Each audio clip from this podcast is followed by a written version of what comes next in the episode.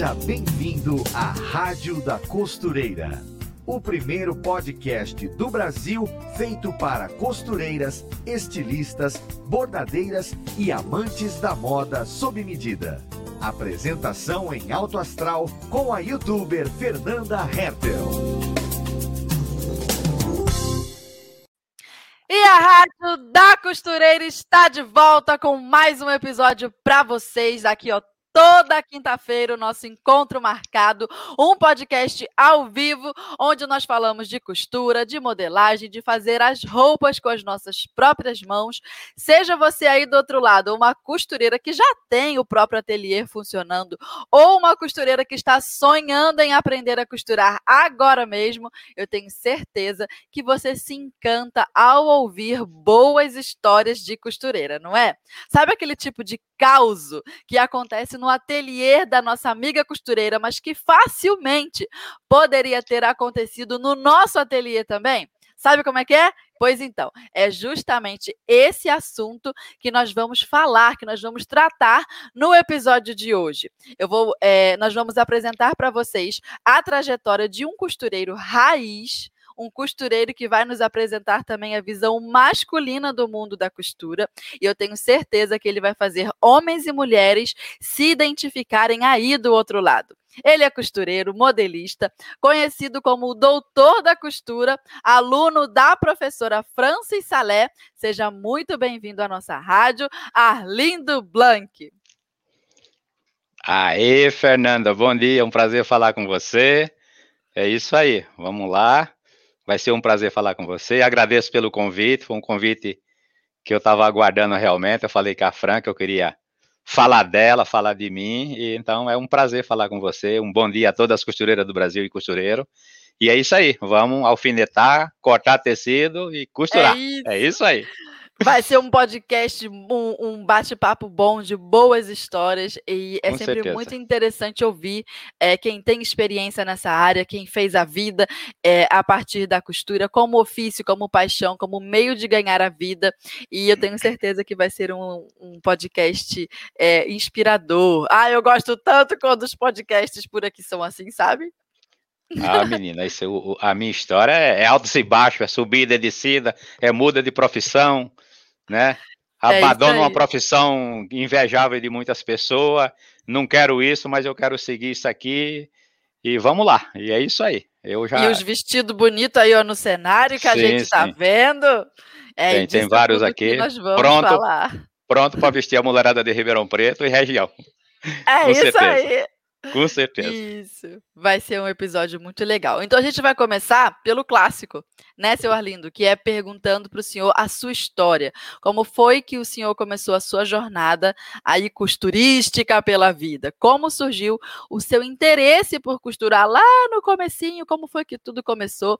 Conte um pouquinho da sua história. Olha, primeiro que eu sou de um pé de serra, viu? Eu sou aquele pé de serra que levanta de manhã cedo, vai tirar leite e vou ajudar a mamãe, e vamos, e o papai, e é isso aí. E esse aí, minha mãe era... gostoso aí desse minha... pé de serra é de onde? É de Pernambuco. Ah, então dá certo! Eu sou do município de Altinho, próximo a Caruaru, uhum. a 280 quilômetros do Recife, da nossa capital, né? E lá eu fiquei até meus 17 anos. Eu vim para São Paulo com quase 18 anos. Ou seja, eu cheguei aqui em março e fiz aniversário em abril. Então lá a minha mãe era costureira, e eu, com 7, 8 anos, eu ajudava ela. Ajudava ela a fazer o quê? A segurar um candeeiro, uma lamparina do lado dela, para ela poder costurar e fazer, entregar os pedidos dela que ela precisava entregar. Aquelas camisas de linho 120, aquelas camisas de quatro bolsos que os fazendeiros usavam, as comadres, as amigas, e a máquina dela era uma máquina manual, com veiozinho complicado. Ao passar de um, algum tempo, ela já enricou, comprou uma máquina de pedal. Aquilo foi, aquilo foi um sucesso. Aí já foi, espalhou-se espalhou pela Antes região. era aquela que você costura com uma mão. Isso, empurra com a outra. E puxa, outra. exatamente. E eu ali iluminando com a lamparina, né? Com sono. De vez em quando vinha aquela fuligem que queria cair em cima da roupa, daqueles tecido branco, e ela tirava fora e derrubava aquele, aquela fuligem da, da, que não podia cair em cima da roupa, pedia para mim tirar e tal. E aí a gente, e eu tô ali com sono, querendo dormir, mas ela pedindo paciência e eu ajudando ela.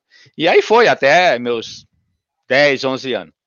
Essas alturas do campeonato, minha mãe, ou seja, meus pais, se irmaram de morar na cidade. Mas quem falou que eu gostava da cidade? Eu gostava do meu pé de serra. e eles, ah, eu falei, pai, eu não vou. Eu não tinha, eu tinha 12 anos nessa época, para ser mais exato. Eu falei, eu não vou morar na cidade. Eu não vou para Altinho. Eu quero ficar aqui. E decidi ficar com a madrinha minha. E fiquei. E fiquei e fui cuidar do sítio da minha madrinha, com mais dois irmãos, irmão de criação, por exemplo, que eu passei a morar com ela, virei um filho dela também. E ali eu abandonei a costura. Então fiquei no sítio aí, cuidando do sítio e fiquei. Com 18 anos, quase 18 anos, vim para São Paulo. E aqui Oh, não gostava é... de cidade? Vim para São Paulo. Vim para São Paulo. Vim para São Paulo. Já tinha dois irmãos aqui, vim para São Paulo e aqui continuei meus estudos e em pouco tempo virei encarregado, virei gerente de uma grande empresa, né? E em quê? Na área da costura, que é numa lavanderia. Uma lavanderia industrial Verdade. com muitos funcionários. E eu virei gerente geral e comandava essa equipe terra do departamento pessoal, escritório, contabilidade, muita coisa na minha mão. E mas sempre tendo um tecido na minha frente. Então lá a gente tinha os concertos do, do das indústrias que vinha para lavar e faltava botão, rasgado. Então a gente tinha que costurar, tinha que cinzir, pregar botão. E eu estava ali ensinando e aprendendo ao mesmo tempo. Quer dizer, eu estava envolvido com a costura. Sim. Mas aí, com o passar do tempo, a, a vida deu uma mudada. Depois de sair da empresa, aí fui fazer curso técnico, não, já, não, já não segui faculdade, fui fazer curso técnico, especialização uhum. em, em tecido. É, na época, anos 80, foi a época do Stonewash, o Delavé, o Stone Clee, e eu me formei nessa área também. Fui me especializar em Stonewash, Stone Clee, Delavé, New Wave, uhum. que é um tingimento leve. E com o, o passar do tempo, a lavanderia industrial São Bernardo me chamou de volta. Aí eu já voltei com outro conhecimento. Aí assumi geral a firma e fiquei aí mais quase cinco anos. Depois, isso sem férias, tá? Tanto da primeira vez que eu entrei na lavanderia como no segundo, não tinha férias. Era trabalhar e trabalhar e ganhar dinheiro e, e estudar era a correria. Aí eu decidi sair. Porque eu não saía, não tinha férias, não descansava. Quer dizer, na realidade eu estava estressado, eu não aguentava mais ver é, é, pano na minha frente. Pedi demissão, saí, acertei minhas contas e fui embora. 60 dias depois, eu vou fazer o quê? Eu vou montar uma lavanderia. Aí montei. Em São Bernardo do Campo, montei uma, uma concorrente, só que na área doméstica, né, que é o chamado filé mignon da lavanderia, que é a área que eu tenho hoje também, uhum. a lei da, do ateliê. Eu peguei e montei a Wellcrane Lavanderia. E fiquei aí por um bom tempo. Por um acaso da vida, surgiu na, na, na emissora da, da, uma, uma cidade, Ribeirão Preto, uma cidade quente.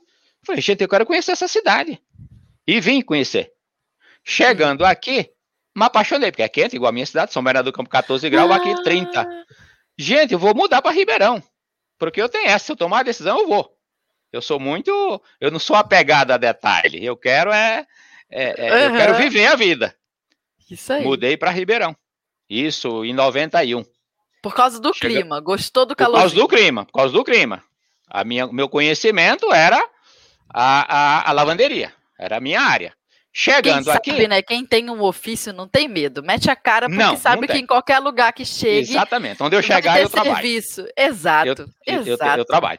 Chegando aqui em Ribeirão, a minha ex hum. tinha curso de corte e costura. Começou ah. a costurar. Só que ela cortava e eu vi ela cortar, e ela cortava no limite do tecido. Hum. Né? Não deixava barra. Pegava a modelagem e cortava no limite, não deixava reserva para baixo. E eu vi, eu falei, tá errado. E eu fui, falei, não, tá errado. Aí eu fui ensinar ela, falei, corta assim, corta. Assim. Aí comecei a sentar na máquina e comecei a costurar. Aí vi aquela velha lembrança da minha mãe. Menina, aí o bicho pegou. Aí comecei a costurar e fui. Aí surgiu uma, uma reportagem da Argentina que tinha um lençol chamado VaptVupt. Então, esse lençol. Que ano, você... mais ou menos? Eu... Isso em 90, anos 95. Hum. Então, 95, 94, 95, porque em 95, 96 eu separei. Aí, hum. esse lençol, o tal VaptVupt, era na Argentina. Aí eu comprei esse lençol através da.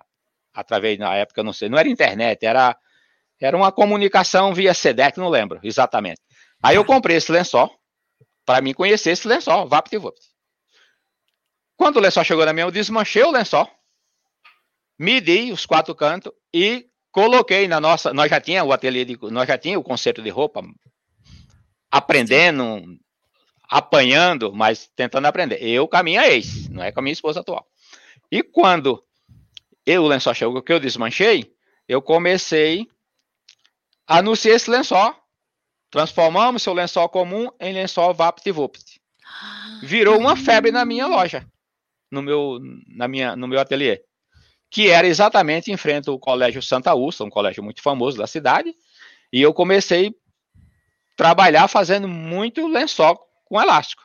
Também começou a aparecer as barras, os ajustes de gancho, e ninguém sabia nada. Mas eu assumi o controle de querer desmanchar, montar. Um exemplo, para trocar um zíper, por exemplo, não tinha linha da cor da, do jeans.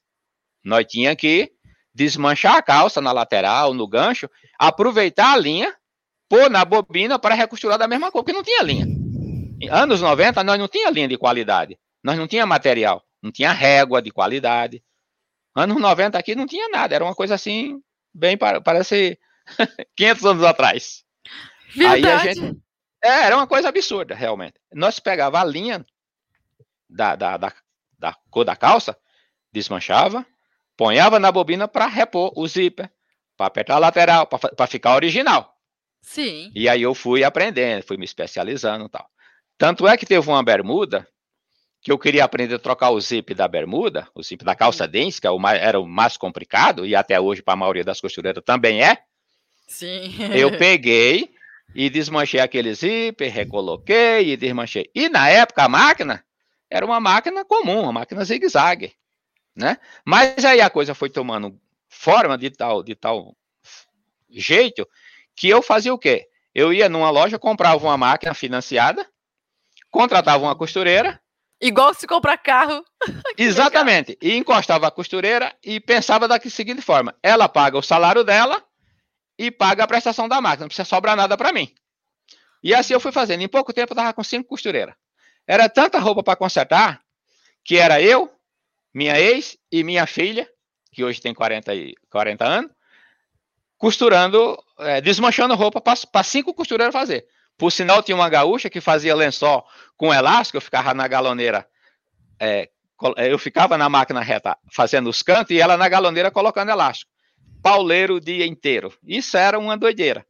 Então são histórias a assim. A cachaça que... da costura é essa daí, né? Essa loucura, essa correria. Aprender e aprender. Teve outra, outra vez, já depois, mexendo com muito concerto, um dia chegou uma senhora, e, e sempre um padrão, padrão alto, né? Em frente hum. ao Colégio Santa Úrsula, então o padrão ah, é diferenciado. De pessoal chiquetoso. Isso, chegou uma senhora com a saia prensada para fazer hum. barra. Mas prensada, prensada mesmo. E godê. Se eu faz essa barra, faço. Menina, pra quê? Como? Comecei a cortar essa godê, não? E vai tirando um pouquinho, entorta e tá vendo que tá torto e vai subindo. Quase deu um lenço. Quando a mulher Meu chegou. Meu Deus, de tanto que picou. Menina, ficou. Estraguei a saia. Passei, acabei com a saia da mulher. Seu Arlindo, o que é que o senhor fez com a minha saia? Eu falei, ah, tinha a ponta, tem que cortar. E foi tirando. Uma menina, era um prensado. Linda a saia. Uma seda prensada. Acabei com a saia da mulher. Mas também mas também, para mim, não foi prejuízo e nem para ela, porque a saia dela eu paguei. E para mim, ela continuou minha cliente. Porque eu claro, assumi é. o meu erro.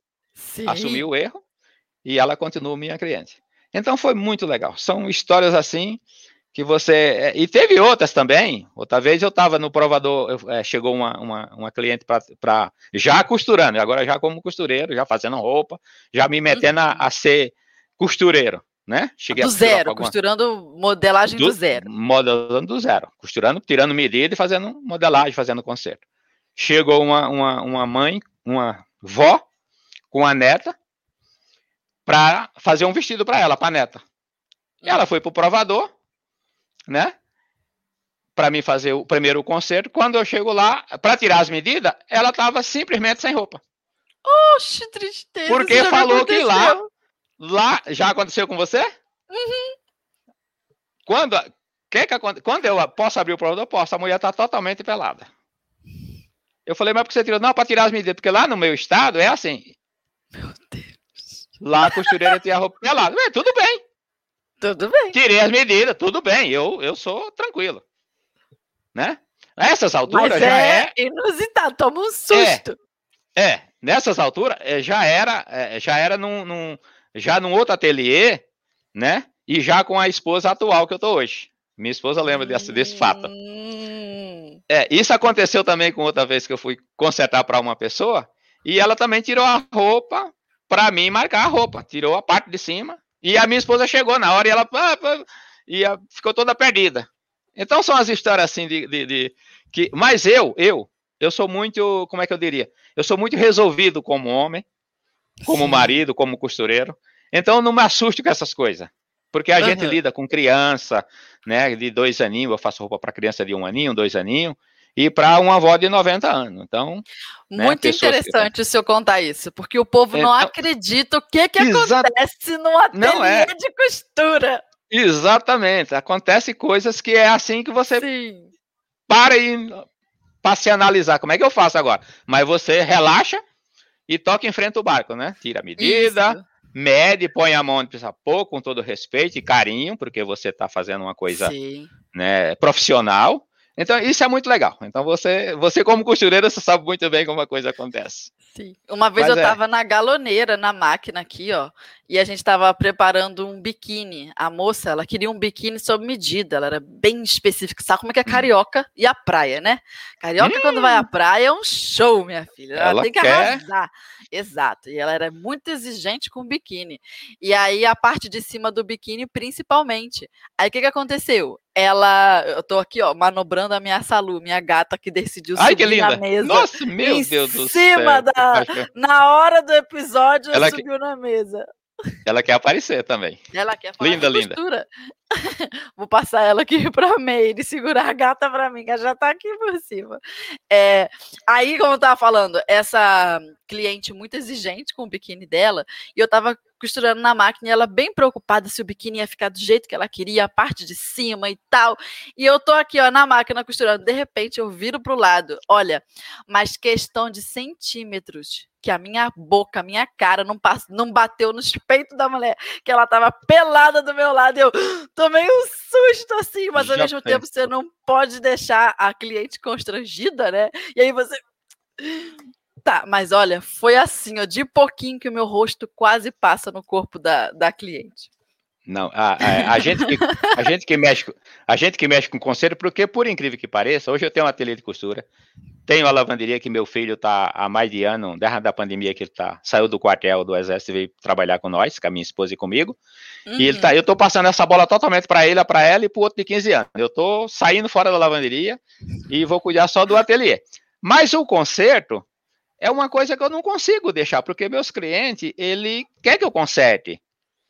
Arlindo, Sim. o terno, eu preciso diminuir o comprimento de um terno, mexer numa, numa manga de um terno não é para qualquer pessoa que não tem experiência pôr a mão num terno. Eu já aviso, ó, no, no ombro não, não dá para tirar mais do que um, um centímetro e meio. Né? Aquela manga folhada, se você mexeu a mais, você entorta tudo. Então eu mexo com terno, faço a curva do terno perfeita. Por quê? Porque eu arrisquei, arrisquei realmente me especializar no conserto. E eu tenho um orgulho de dizer, eu sou especialista em consertar roupa. Não é importa. É isso aí. É vestido de festa, é vestido de noiva, não importa. É calça, aquelas calças, não importa. É boca de sino, vamos tirar a boca de sino? Vamos. E se não souber tirar, entorta tudo. Você pega uma calça boca de sino e vai tirar só de um lado? Tem que desmontar, achar o fio reto do tecido, para centralizar e fazer a coisa correta. Perna e de ter... calça torcida é um negócio que entrega, né? Que o costureiro Total, fez assim. Exatamente, exatamente. E por incrível que pareça, a fábrica entrega exatamente isso para nós, costureiros.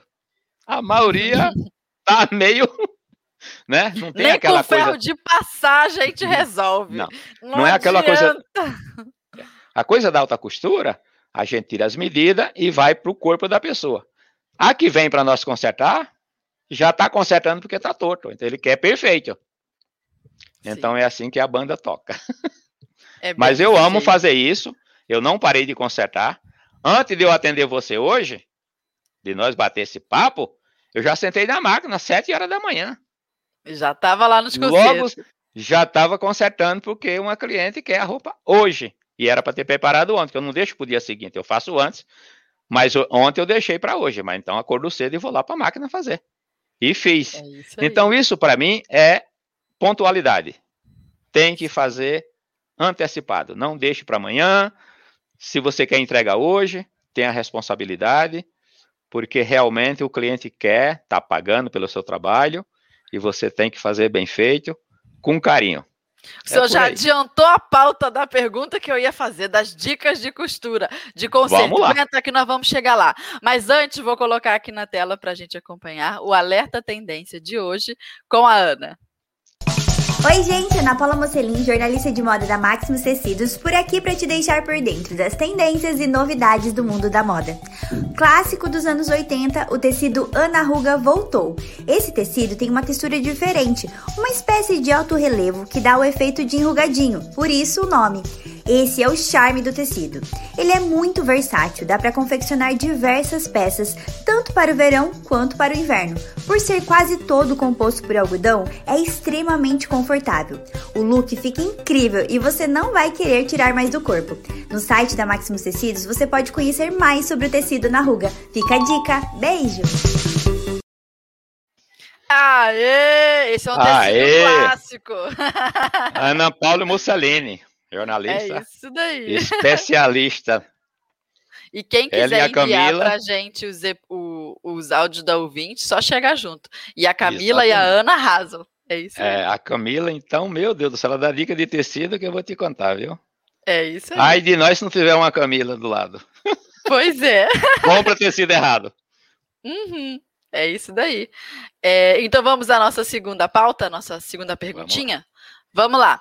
É, em que momento o senhor percebeu que a costura era uma verdadeira paixão? Que você percebeu assim que o senhor não conseguia mais parar de aprender, de trabalhar com isso? Falou, não tem jeito, eu vou ter que me render. Exatamente. Isso foi em 95, 96. Foi quando eu já estava há muitos anos na costura. E o casamento deu uma virada, eu troquei. E essa minha esposa atual, ela me apoiou e me apoia total. Nas decisões que eu tiver que tomar, ela me apoia na costura, né? E na lavanderia, então ela está sempre me apoiando. Aí eu falei, agora eu vou trabalhar para valer com alta costura. Vamos fazer uma loja de aluguel e vamos e vamos. E gozado, a minha esposa não costura. Ela borda alguma coisa. Por sinal, ela aprendeu a bordar com Fernanda Reta. Não sei se você conhece essa moça, né?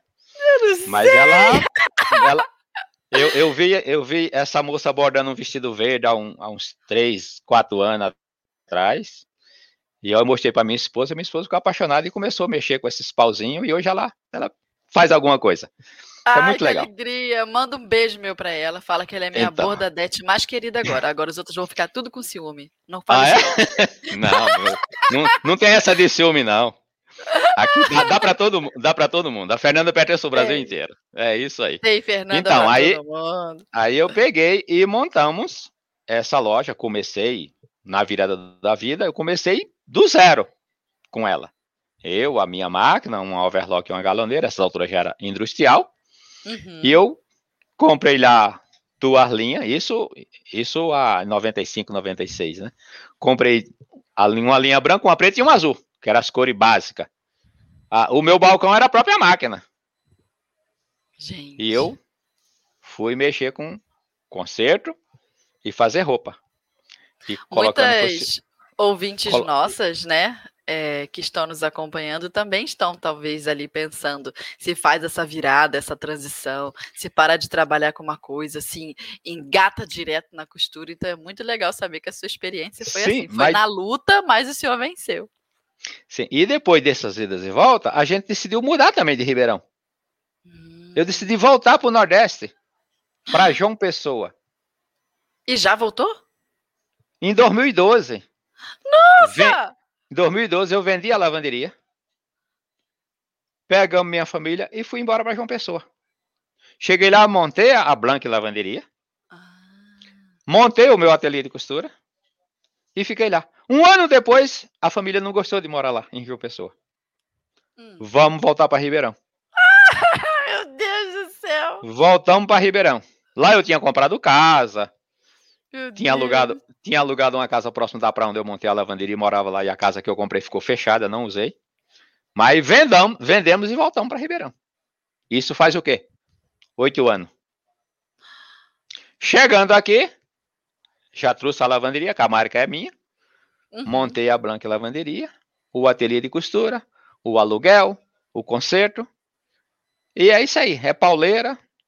É 10, 12, 14 horas por dia, 16. Eu amo trabalhar, eu não, sou de televisão, não sou de ficar vendo história dos outros. Eu gosto da minha história. Olho para é mim e falo, cara, tu é. Olho para mim e falo assim, cara, tu é terrível, tu faz. O negócio eu é viver. a coisa acontecer. É é, eu gosto de eu cortar o tecido. Eu gosto de modelar, cortar, sentar na máquina e costurar. Fazer. Tirar a medida, né? Atender meu cliente no balcão, bater um papo no balcão, ouvir as histórias dele, porque eles têm muita história para contar, e eu também tenho as minhas, né? Falo igual uma matraca, adoro conversar, né? é isso aí. Coisa boa! Coisa boa. Ver, medo de mudança não tem. Vai lá, não, bate, não. volta, não gostei, não, porque eu, eu penso assim, eu penso assim, a gente nasce sem nada. Quando uhum. for, não leva nada. Exato. Aonde eu chegar, eu tenho a minha profissão. Eu chego, monto minha portinha, faço a minha propaganda e começo a trabalhar. Analiso o mercado, qual é o preço do mercado, qual é o preço? É isso aqui. Então é nisso que eu vou me focar. Hoje não, hoje eu decido. Eu faço com que os caras corram atrás de mim. Alguém cobra 10 real numa barra, problema dele que cobra 10 real. Arlindo não.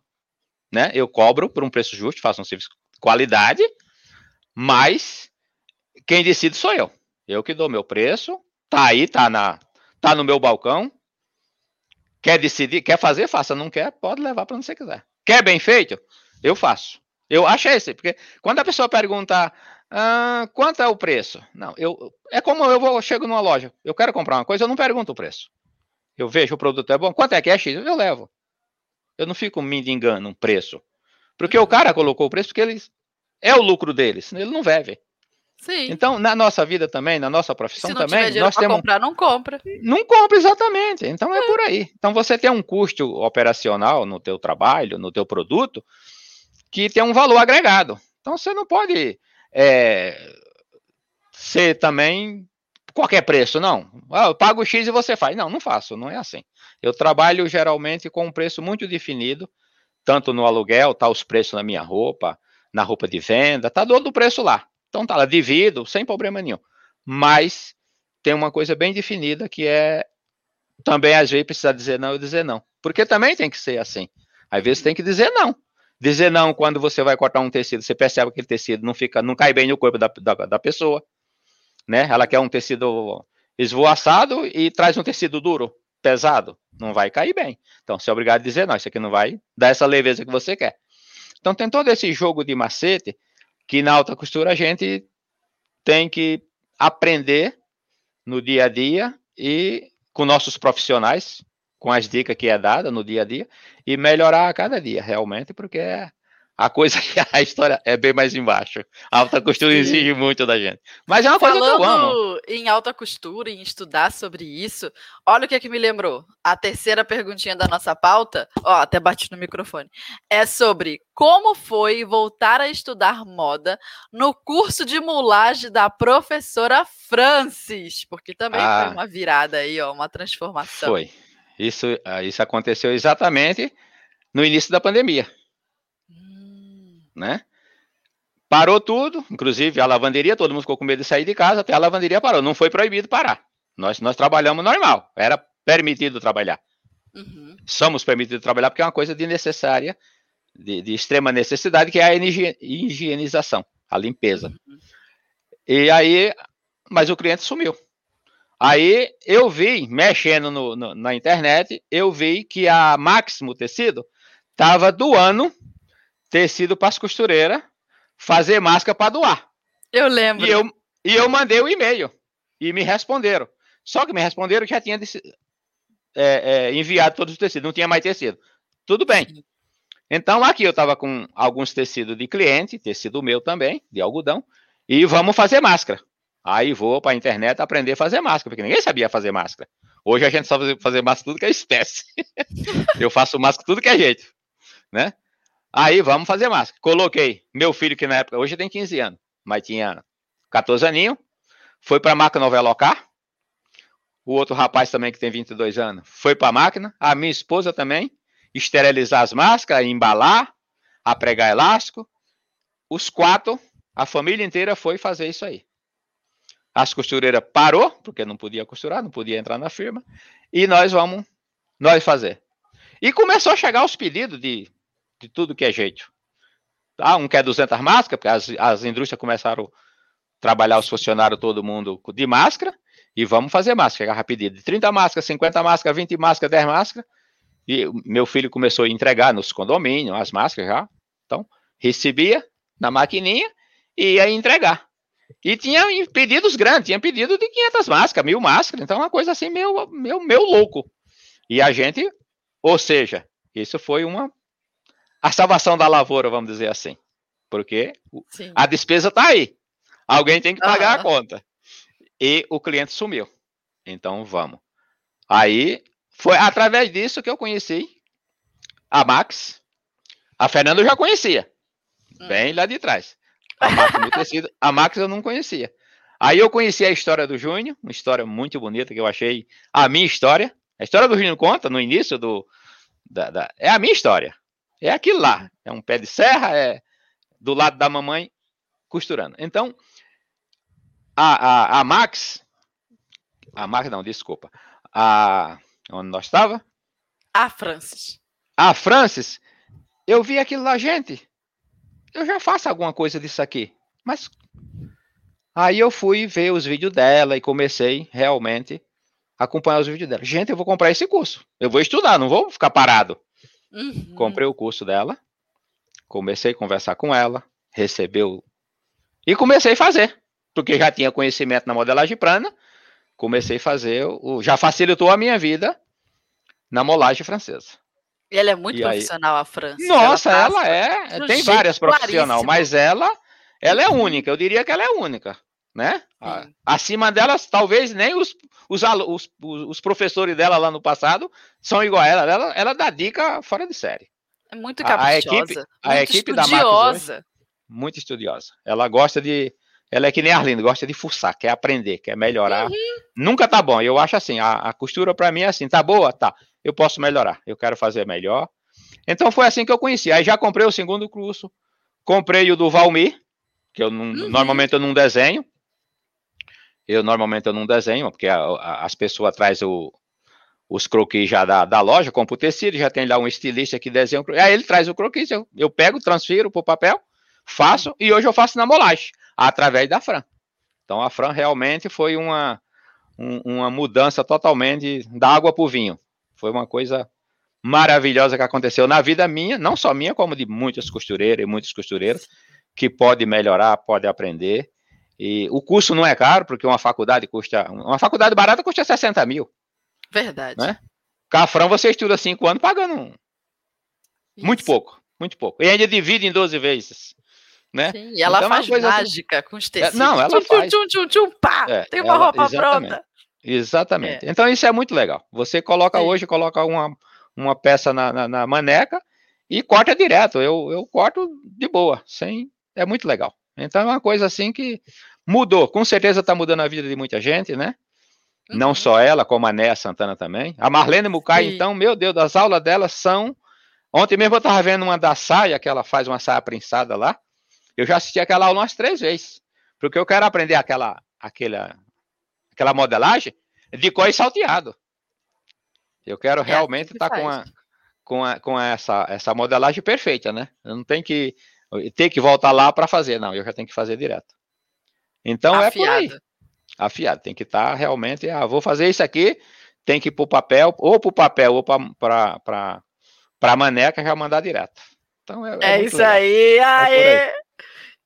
de fato muda a vida da gente no ateliê. Muda. É, agora fazer uma pergunta, já pensando nas nossas ouvintes que estão nos acompanhando, mas falando em ouvinte, temos um recadinho de uma ouvinte nossa que enviou para a gente um áudio. Inclusive, você aí do outro lado, ouvinte que nos acompanha, se quiser enviar um áudio para a gente, na tela vai aparecer um número de WhatsApp. Tu anota esse número de WhatsApp, aí depois tu vai lá, coloca a gente no seu contato. É o WhatsApp da Rádio da Costureira e manda um áudio para nós, certo? Então vamos ouvir o recadinho da nossa ouvinte. Eu fiquei tão feliz por descobrir esta rádio. Eu fiz um curso de costura por uns três anos. Eu parei o ano passado devido à pandemia. Mas assim, o tanto que eu aprendi para mim já foi assim de grande valor. É muito satisfatório. A Edirlene falou algo sobre a costura, o que é de, de transformador que impressiona na costura é você pegar um tecido e você transformar em algo que, que é, como, é como ela falou, né? Como se transformasse em algo que tem vida. E de repente aquilo você fazer uma peça de vestiário que você vai usar. Isso realmente para mim é muito emocionante eu ver isso e ver o quanto que eu aprendi e eu tenho ainda muito que aprender. Quando eu abro meu guarda-roupa e vejo assim várias peças, vestidos, saia, blusas e, e, às vezes com detalhes mais complexos, que eu olho assim, gente, fui eu que fiz. Eu não acredito. Então é muito, realmente é muito prazeroso. E eu às vezes também quebro muito a minha cabeça, às vezes, como vocês comentaram, com essa coisa de ter que desmanchar, mas é algo que faz parte. Nós temos que entender que é um processo que faz parte. Se a gente não aprender que a gente vai ter que desmanchar o que errou, então é melhor nem fazer. Mas assim, tirando isso, é muito bom. Meus desafios também é que eu gosto muito, aprendi a fazer roupa com forro, então quase todas as minhas roupas, quando eu vejo os vestidos, quando eu vejo eu estou fazendo forro, exatamente por causa do tipo de acabamento que dá. Então, eu tenho sentido falta da costura, porque eu cuido da minha mãe, que tem 85 anos, e ela tem mais ou menos há uns 8, 10 meses, está meio, meio mais dependente de mim. Então não tenho tido tempo para costura, mas tenho sentido falta e até mesmo do, de ver os canais, já aprendi muito na época do curso. Foi quando eu descobri o canal da Fernanda, da minha mãe costura, algodão cru, Marlene Mukai, entre outras. Eu amo, amo, amo as explicações, gosto muito de ver. Aí esse o saudosismo fez rever esses dias os, os canais de costura e foi por meio até do da Máximo Três Tecidos, falando sobre os tipos de tecido que eu também amei. Estou inscrita no canal e por meio desse canal da Máximo Tecido que eu conheci a rádio. Então estou muito feliz. Então sucesso para vocês. Boa semana.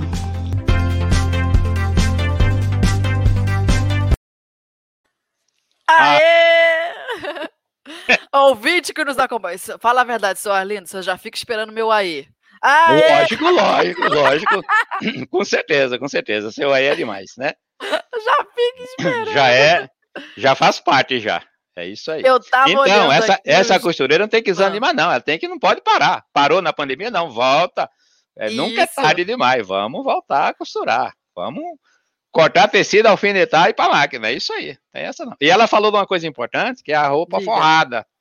Roupa forrada realmente é as pessoas morrem de medo da roupa forrada. Mas a costureira que começa a forrar roupa, ela não quer fazer uma roupa sem forrar. Uhum. Roupa forrada fica muito legal. O caimento é outro, a marca do corpo não aparece. A minha Sim. esposa, ultimamente minha esposa não usa. Eu, eu, eu, não, não, eu não modelo para mim.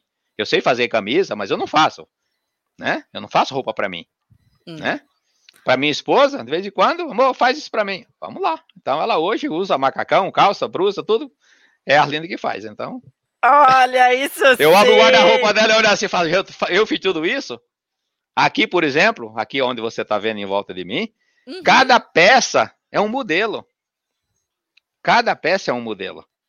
Então isso é muito complicado, né? Uhum. Porque na indústria você faz lá o PMG, manda para produção. Sim. Põe em cima a pilha dessa altura, corta de uma vez só, se é errado essa altura, que é, é as tortinhas que a gente recebe aqui para consertar, uhum. vem da onde? Vem da indústria que na correria acontece, Sim. infelizmente acontece, né? Aqui com nós quando acontece, se desmancha. Quando eu erro, Menina, eu desmancho com o maior carinho. Desmancho. Ontem mesmo, ontem mesmo eu estava fazendo um vestido de, de criança, uma garota de 10 anos, que é para entregar dia 8 agora, que é o, o casamento é no sábado, dia 10, e eu vou entregar dia 8. É mãe e filha. Uhum. É, primeiro aluguel. Eu apreguei o cinto, depois eu percebi, gente, mas esse cinto eu não deveria pregar no vestido, eu vou fazer ele solto. Aí fez o cinto. À noite minha esposa já abordou, já tá bordadinho o cinto, bonitinho, né? Eu errei. E errar, para mim, é uma felicidade. Eu errei. Desmancha. Porque tem costureira, a gente percebe, tem pessoa que ah, erra, nossa, joga para lá, não, não, vou. Não. Gente, uhum. quando eu erro, é um aprendizado. Sim.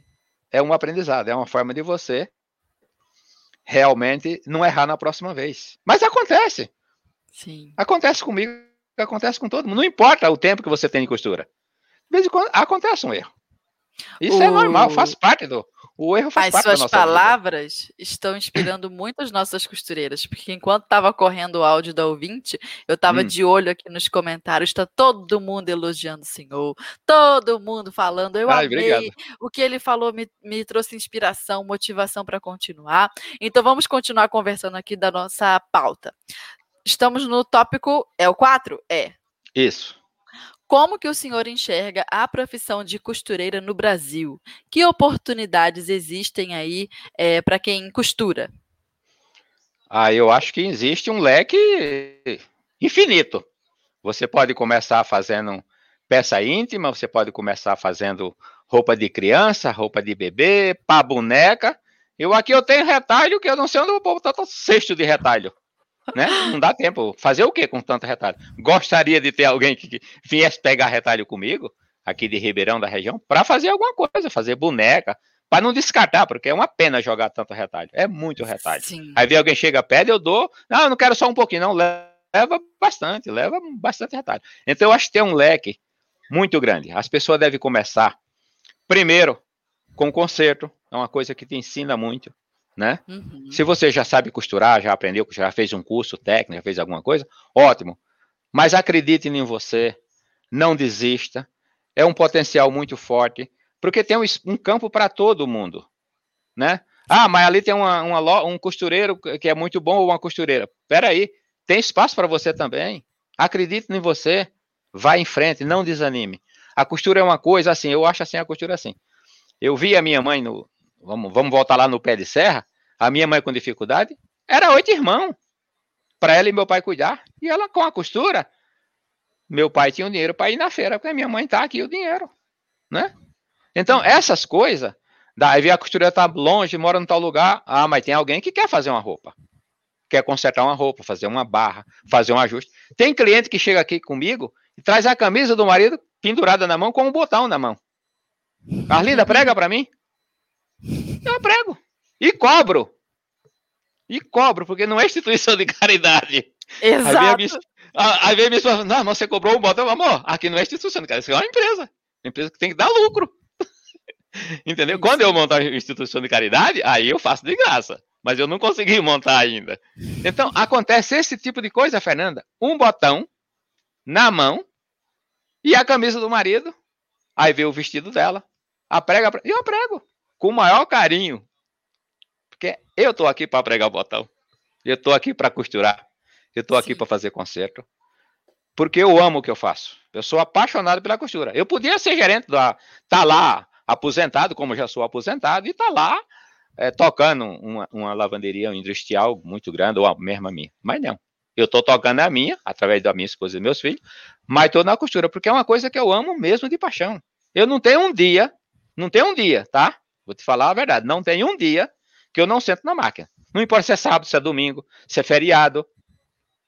Ou eu estou na máquina, ou eu estou estudando sobre moda, estou na mesa cortando, eu estou sempre fazendo alguma coisa de costura. Porque ficar sentado na frente de uma televisão não é comigo. Aí vem alguém chega aqui e fala assim: ah, Senhor Arlindo, você não, por que não dá aula para nós? Quando eu chegar aos 70 anos, não está longe. Mas quando eu chegar, eu, quem sabe eu vou dar aula. Mas a minha ideia é continuar costurando. Porque é uma coisa que eu amo de paixão fazer roupa. É muito legal tirar a medida, aceitar o desafio. Eu adoro dos desafios. Eu já fiz coisas assim na, na, na costura. Por exemplo, fazer uma capa para uma Bíblia. Cobrir uma piscina, cobrir uma piscina em modelagem francesa.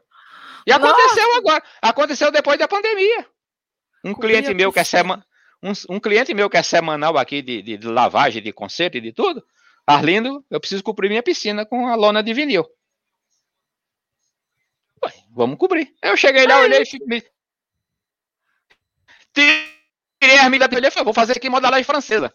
Ele falou, o que é, que é isso? Falei, você vai ver. Quanto vai ficar isso? Vai ficar, X. Fui lá, comprei o, o, o material, o vinil, a lona de vinil. Coloquei em cima, cortei os cantos, colei, tudo colado, nada, com, nada costurado, tudo colado. Aí trouxe a escada da subida da piscina para cá, para minha firma.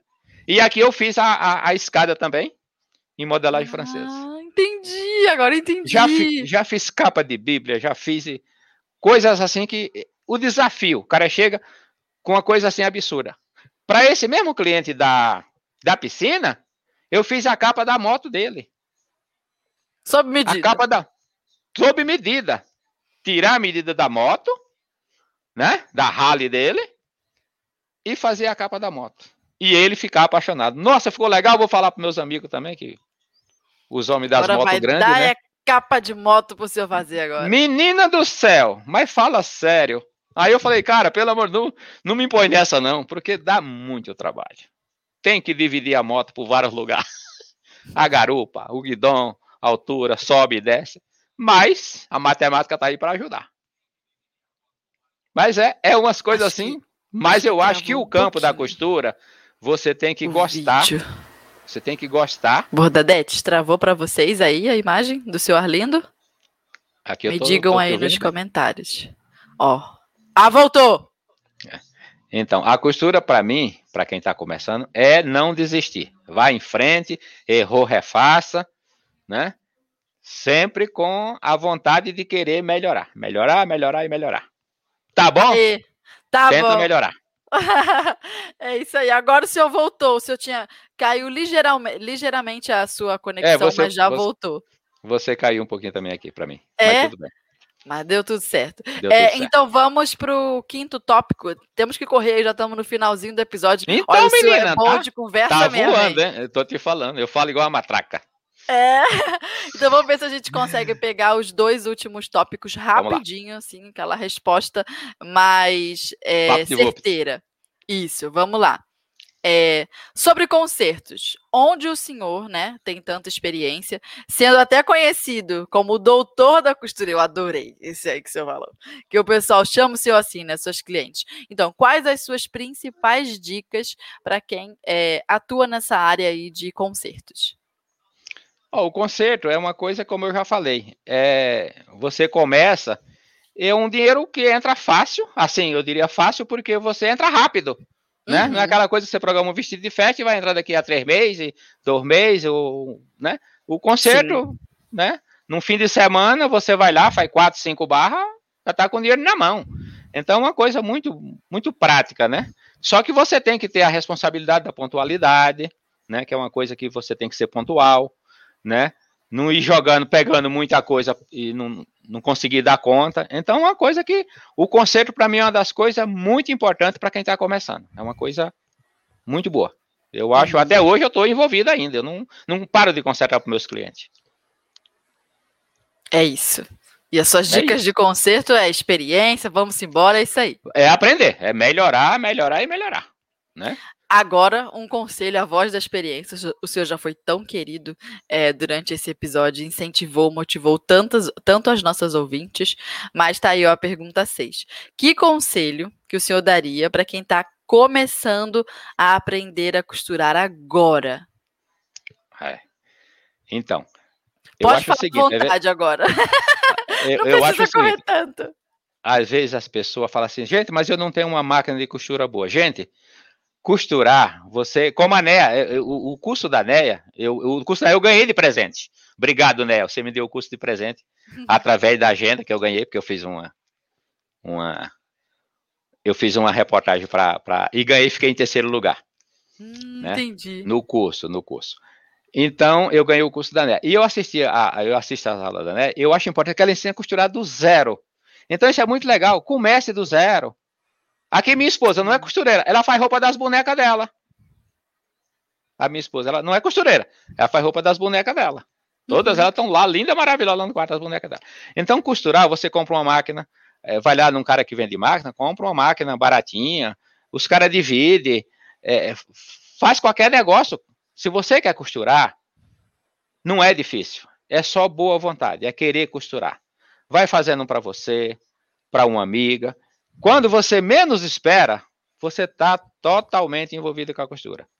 Pensar que não, você vai virar um profissional. Não pode ter medo. Eu acho que o medo é que trava muitas pessoas. Eu acho que você tem que ter. Eu, é uma coisa que eu incentivo muito meus filhos, é não ter medo. Ah, deu errado? Refaça. É, é, acredite em você. Não tenha medo de arriscar. Porque é uma coisa. É, se você não. Eu sempre penso assim, eu sempre comento muito com as pessoas o seguinte: eu prefiro é, é, errar e refazer do que falar assim, caramba, eu não vou fazer porque pode dar errado. Não, errar faz parte, né? né? Você já viu o, o, seu Manuel da esquina ali quebrou cinco vezes. Por que ele quebrou? Porque ele tentou. Ele Sim. abriu, fechou, abriu, mas ele tentou, ele tá, ele tá, até uma hora ele vai acertar. Isso faz parte da natureza humana, né? Agora, se você fala assim, ah, mas não vai dar certo. Ah, não vou começar, eu não vou arriscar. Não vai sair do lugar, não dá um passo. Para você andar, você tem que dar o primeiro passo. Deu o primeiro passo, você dá o segundo, e aí você vai, né?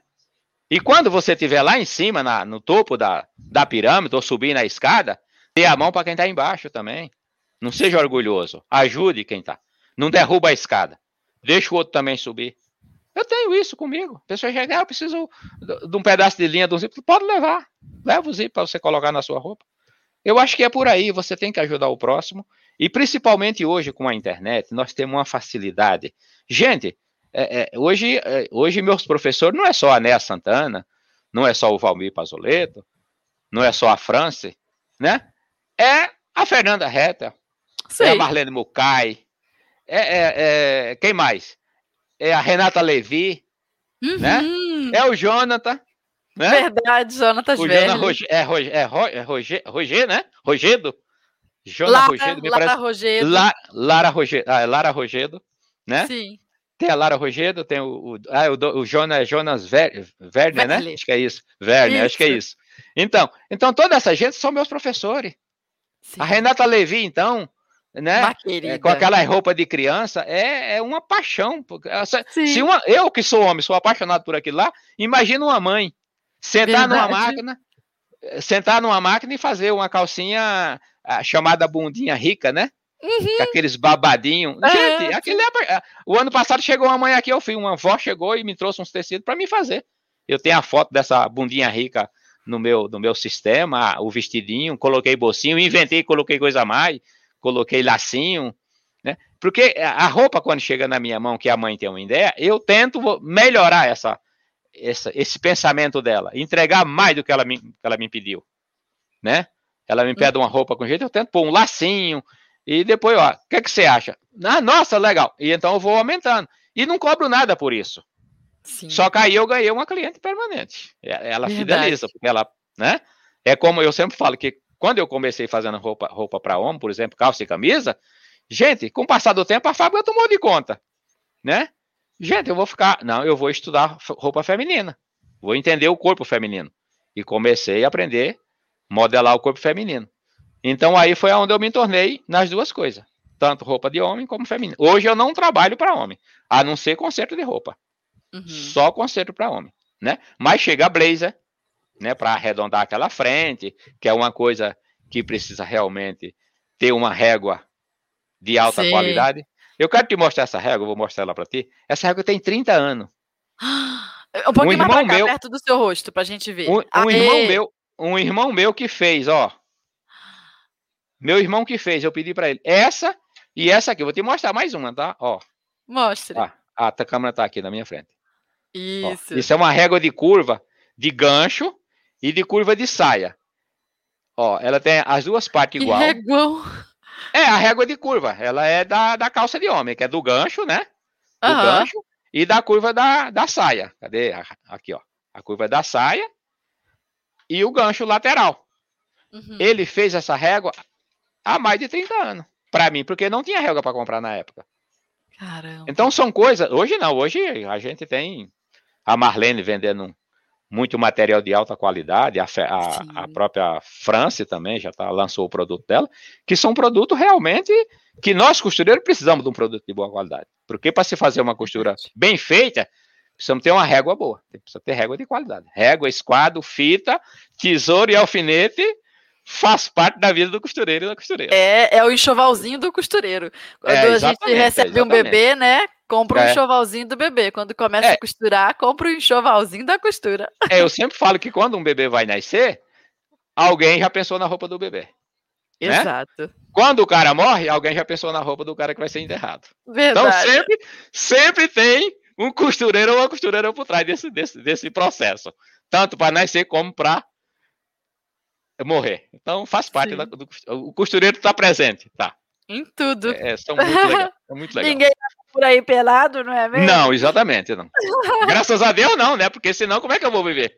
Né? Seria um constrangimento. Também, não, não, eu passaria fome. Sem costureiro, eu passaria fome. Né? Todo mundo pelado, não. Imagina, vou, vou mudar para a Amazônia, pronto. Vou morar pois na é. Amazônia, lá vou costurar para os índios, não tem nada. Eles usam um papel assim de, de, de uma folhinha de mato, tá ótimo. Aqui nós é. não, aqui nós, aqui nós quer roupa de verdade. A gente quer, quer uma cava. blusa bem, nós quer uma blusa bem feita, uma camisa bem feita, uma, um vestido bem feito. Tem que Sim. ter um, uma boa costureira ou um bom costureiro por trás. E graças a Deus nós temos bons costureiros também. Que isso é muito Sim. importante. Os costureiros têm que pensar que tem espaço. O espaço é muito grande, é muito, muito legal. Eu acredito muito na, na, na profissão que vai crescer muito com, com com o apoio da, da, da Rádio da Costureira. Hum. É, tá crescendo muito, com certeza. É Nossa, eu, ó, gente, é, eu não tenho muito tempo. Você percebeu que eu sou bem atarefado. Eu cuido da firma, eu sou a cabeça do negócio, das duas coisas, né? A parte química também da firma ainda sou eu que cuido. Estou ensinando uhum. meu filho, que é um rapaz de 22 anos. Ele está ficando muito bom, graças a Deus, porque eu preciso de alguém de confiança do meu lado, que é a minha esposa e meus filhos. Tem um de 15 anos que eu estou envolvendo ele também. Sim. Né? E tem, é uma coisa de família. Então, estou passando de pai para filho, né? Já fiz 66 anos esse ano. E não pretendo parar com a costura. Não, a pessoa, ah, eu aposentei, eu vou parar. Gente, eu não consigo parar. Como eu te falei, é 10, 12 horas todo dia. Eu janto, costura. volto para a máquina. né? Almoço, volto para a máquina. Por quê? É. Vou, vou, fazer o quê? Vendo um, uma história de. Aí vem uma história inventada, né? Que não, não é verdade, é uma história, né? Tudo bem, uhum. é a uhum. profissão do cara, inventar a história, contar a história dele, mas não, então, não. Eu tenho a minha própria história para fazer. Aí eu vou lá e faço Sim. a minha história. Eu faço uma peça nova, tenho aqui várias peças, tanto para venda como para aluguel. Então, graças a Deus, estou pronto para atender a região.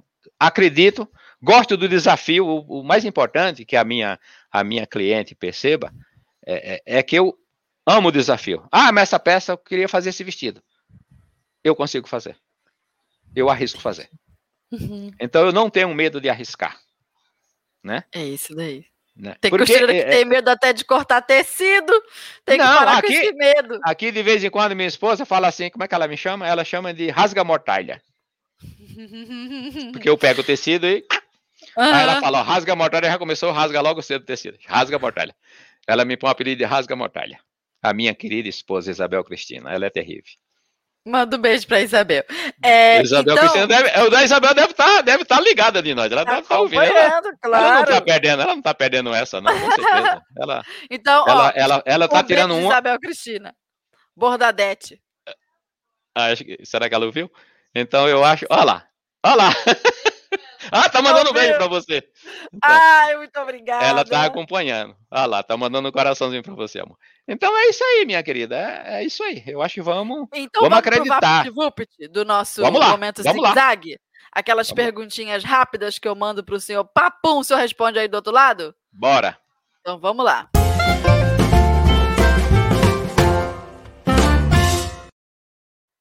Primeira, responda rápido. Costureiro raiz é aquele que não pode de jeito nenhum cometer que erro? Não atender o cliente dele, ué. Não isso pode é um deixar de atender o cliente dele. É isso aí. Dois, se você só pudesse escolher um único ramo da costura, um único nicho de mercado para o senhor atuar, qual seria? O conserto de roupa. Hum, boa resposta. Agora complete a frase. O maior aprendizado que a costura traz é uma régua, uma fita, um esquadro. é tudo que você é precisa. Você é precisa exatamente daí. isso. Linha, linha, alfinete, você precisa desse, desse material para trabalhar. Certo. Agora vamos ouvir rapidinho, então. É, vamos acompanhar os, os comentários das nossas ouvintes costureiras. Bora lá responder algumas.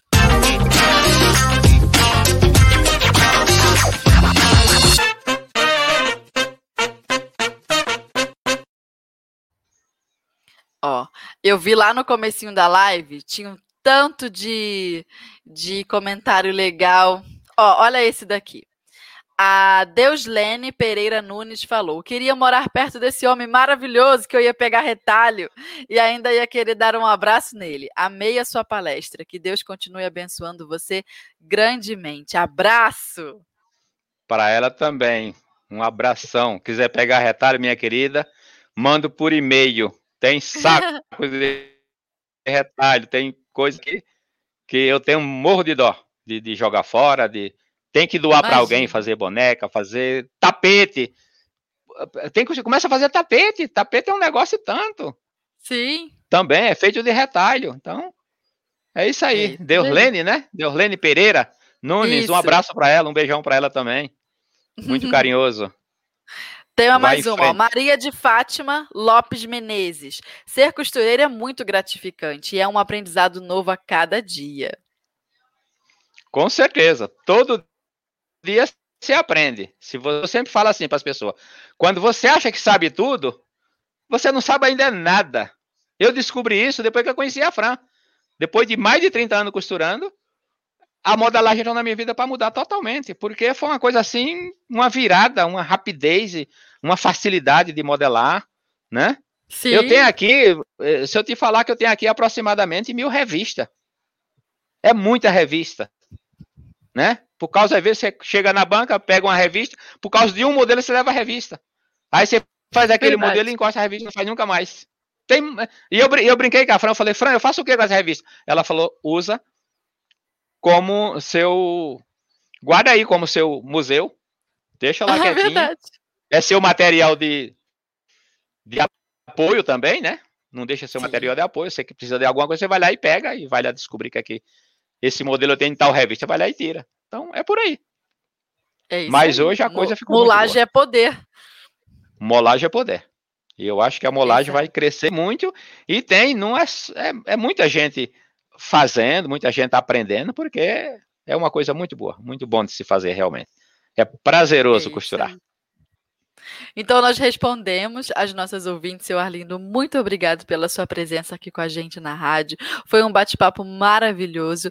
É, toda vez que a gente recebe um convidado por aqui, geralmente é um convidado que também tem uma presença nas redes sociais, aí acaba deixando também o contato é, dos conteúdos que a pessoa promove, um contato das redes sociais, do Instagram ou do YouTube. No caso, o senhor tem algum contato para o senhor deixar para a gente tenho, encontrar o senhor nesse eu, mundão? Eu tenho o Instagram, né? Diga, qual que é? O meu Instagram é Arlindo Branque, né? Tem o, hum, é, tem um ateliê tá de aqui. Arlindo Branque, né? Tem o uhum. ateliê de costura Arlindo Branque, tem o, o Face, né? Sim. E tem. E no YouTube eu tenho alguma coisa. Eu estou começando a postar no YouTube algumas dicas de acabamento. Né? Que é o que a mulherada tenta... quer. É, eu estou tentando gravar uma vez por semana um acabamentinho. Um acabamento rápido de cinco minutos, coisa rápida. Né? Porque as pessoas têm dificuldade na peça forrada, por exemplo, como forrar um vestido. Porque faz a parte de fora e a parte de dentro. A parte de dentro, para forrar, parece complicado. Não é. É a cópia da de fora tem detalhe, então esses detalhes, uma barra, como a máquina, tem aquelas máquinas que vai subir, não consegue subir. Então você coloca um calcinho por trás da máquina, um pedacinho Verdade. de pano, e a máquina sobe, né? E as pessoas uhum. se perdem. A barra de lenço, a pessoa tem uma dificuldade de fazer barra de lenço. A barra de lenço eu faço a mão livre. Né? Então, esses detalhes eu quero ensinar. Porque coisas assim, na área de vocês, de bordado e tal, tem muita gente ensinando, que é muito importante, mas aquela coisa, aquela sensibilidade da pecinha, daquele detalhinho, Ninguém está ensinando. Da costura miudinha. Da miudinha. Esse, é, por exemplo, aquele vestido vermelho que você fez, menina, hum. aquele, eu já vi aqueles vídeos umas três vezes, você vendo, fazendo aquilo lá. O zip que eu troco, o meu zip não dá aquele pulinho que você ensinou dar. O meu uhum. já sai uhum. direto. Eu deixo aquela sobrinha e Entendi. ele já sai direto, com certeza. Ah, eu lembrei de uma coisa também que você pediu para um ouvinte, e eu não sei se te mandaram, se não mandaram, Diga. eu te mando. É o pezinho do, de trocar zíper, que você falou que não tem, ah, não achou, não encontrou. Você conseguiu? Até hoje não achei. Você... Eu tenho aqui quem forneça dos dois lados, lado direito e lado esquerdo. Nossa! É, aqui tem um fornecedor que ele fornece lado, lado direito, lado esquerdo. Uhum. E tem Aquele também. Pezinho magrinho. O pezinho magrinho. E para começar, eu ainda afinei ele, eu melhorei ele. Porque ele trabalha um pouco longe do zip e acaba ficando aquela lista do zip fora. O uhum. meu zip invisível ele sai fechando totalmente. Só quando é num gripir ou numa renda grossa que eu deixo ele normal. Para que ele, porque aí o zip não sobe, trava no, no gripir ou na, na renda. Mas quando é um tecido normal, eu já passei ele no esmeril e deixei ele bem coladinho para ficar. Senhor é fera mesmo, hein? E outra coisa também, na hora que eu vou colocar o zip invisível, eu ponho a primeira parte, subo a outra parte, passo o giz na, no meio do zíper e subo os dois igualzinho para não dar aquela, aquele defeitinho na, na parte de trás do zíper. Aquela, aquele... Então, esses detalhinhos. Igualzinho. Esses detalhinhos que eu tô é, é, querendo passar para as costureiras, porque é uma coisa que é, é, com certeza elas apanham muito. O zip invisível eu apanhei muito, mas hoje eu tenho orgulho de dizer, eu sei colocar o zip invisível igual a Fernanda Heppel.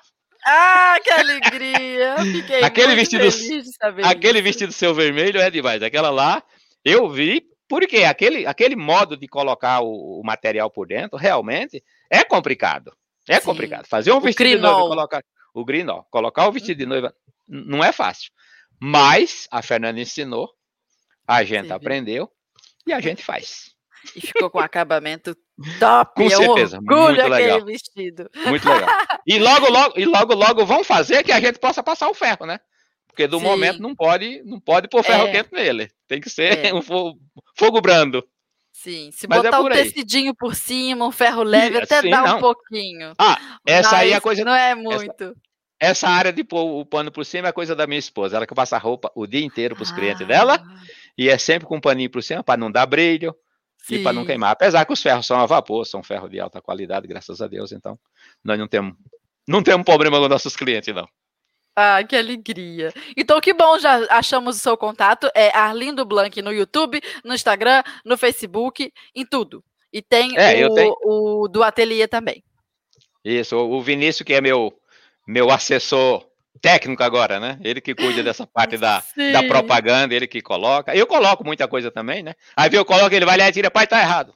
O senhor colocou o vestido, mas não fez isso, fez aquilo. Bom, Tudo bem. É bom demais. É bom demais ter um técnico. É bom demais ter um técnico uhum. em casa. Moderno, eu achei é. moderno. Que bom, que bom saber que o senhor está fazendo conteúdo para a internet também. É, o senhor tem muito a acrescentar às ouvintes, às seguidoras, então fiquei muito feliz. É, eu não faço mais chega junto para a turma. Com certeza, com certeza. Eu não faço, eu não estou fazendo mais por falta de tempo, mas eu pretendo. Eu acho que essa coisa de tempo é o tempo quem faz é a gente. A gente tem que achar tempo para fazer. Tem que achar o tempo. Vamos lá. O tempo é a coisa honesta do, do nossa vida, né? Ele não espera por ninguém, né? Exato. O tempo é igual para mim e é igual para você. Para todos. Pra Se alguém mundo. É consegue é coisa... fazer, qualquer um consegue fazer. Exatamente. O tempo é a coisa mais honesta que foi criada na face da Terra, né? Então é Sim. por aí. Então tá certo. Quero agradecer mais uma vez a sua presença aqui com a gente, sua generosidade. Olha, eu sabia que esse episódio ia ser bom. Quando a Ana é, me falou, Fernanda, vamos ter um episódio com o seu Arlindo, ela me explicou mais ou menos a sua história, a gente conversou pelo WhatsApp, eu ouvi o áudio do senhor, eu falei, esse episódio vai ser bom, eu já sabia. Mas eu não imaginei que ia ser tanto. Foi muito agradável conversar com o senhor. O senhor fala que é uma beleza, eu adoro quando o entrevistado fala para chuchu e as ouvintes ficam ali, ó, conectadas. Nós temos uma audiência grande no episódio do senhor. Ai, que bom. Então, muito obrigada Agradeço. pela sua presença. Agradeço Imagina. a cada uma delas, a cada uma delas, vocês, a Fernanda, a, a, a França Salé, a uhum. Neia uhum. Santana, o Valmir, a, a, a nossa jornalista, né? A Ana Paula, a Ana Paula, que é uma paixão ela. A Camila, né? Sim, Camila, é? entendedora a dos Camila, tecidos. que é, é a nossa chefe. Um beijão para todos vocês da Máximo Tecido. E eu que agradeço pelo convite. Foi uma coisa realmente que eu não esperava. Já te conhecia, como eu te falei, há bastante tempo, através da... Mas jamais, eu, um dia que a Fernanda Reta ia me entrevistar. Isso eu foi tenho um. certeza que o senhor há de voltar nessa menina, rádio. menina, Eu hoje, acho que o povo já vai pedir. hoje, hoje eu não sei o que, é que vai acontecer, não. Foi Fique um prazer feliz, enorme mesmo falar com você. feliz. Foi uma honra. Um beijão para você, muita paz, muito trabalho. E vamos em Amém. frente. É isso aí. É isso aí. Quero agradecer também a todas as nossas ouvintes que nos acompanharam. Muito obrigado pela presença de vocês aqui com a gente. Gostou desse, desse episódio do coração? Se identificou? Se enxergou nessa história do, do seu Arlindo? Pois então compartilhe com uma amiga sua costureira, alguém que precisa se inspirar com esse episódio, com essa jornada de vida de quem batalha, e quem faz, igual o seu Arlindo falou. Ele não fica é, imaginando fazer, não. Ele chega e faz. Ele gosta do negócio feito. Então é isso aí. Compartilhe porque é uma história inspiradora. Quero agradecer a merecem- cada ouvinte. E Ah. elas merecem, cada uma merece um beijão, um abraço nosso, realmente. Todas as costureiras e costureiras Exatamente. do Brasil inteiro. Vamos cortar tecido, vamos alinhavar, vamos alfinetar e costurar. É isso, é, esse é o É caminho. isso, esse é o caminho. Sem medo de errar. Errou, Então, refaz. Então, um beijo a todas as nossas ouvintes costuretes. Um beijo, seu Arlindo. Muito Um obrigada. beijo para você também, Fernando. E Foi um até obrigado o mesmo. Um prazer falar com episódio. você. Que alegria. Obrigado, se Deus quiser. Igualmente. Beijo. Outro para você.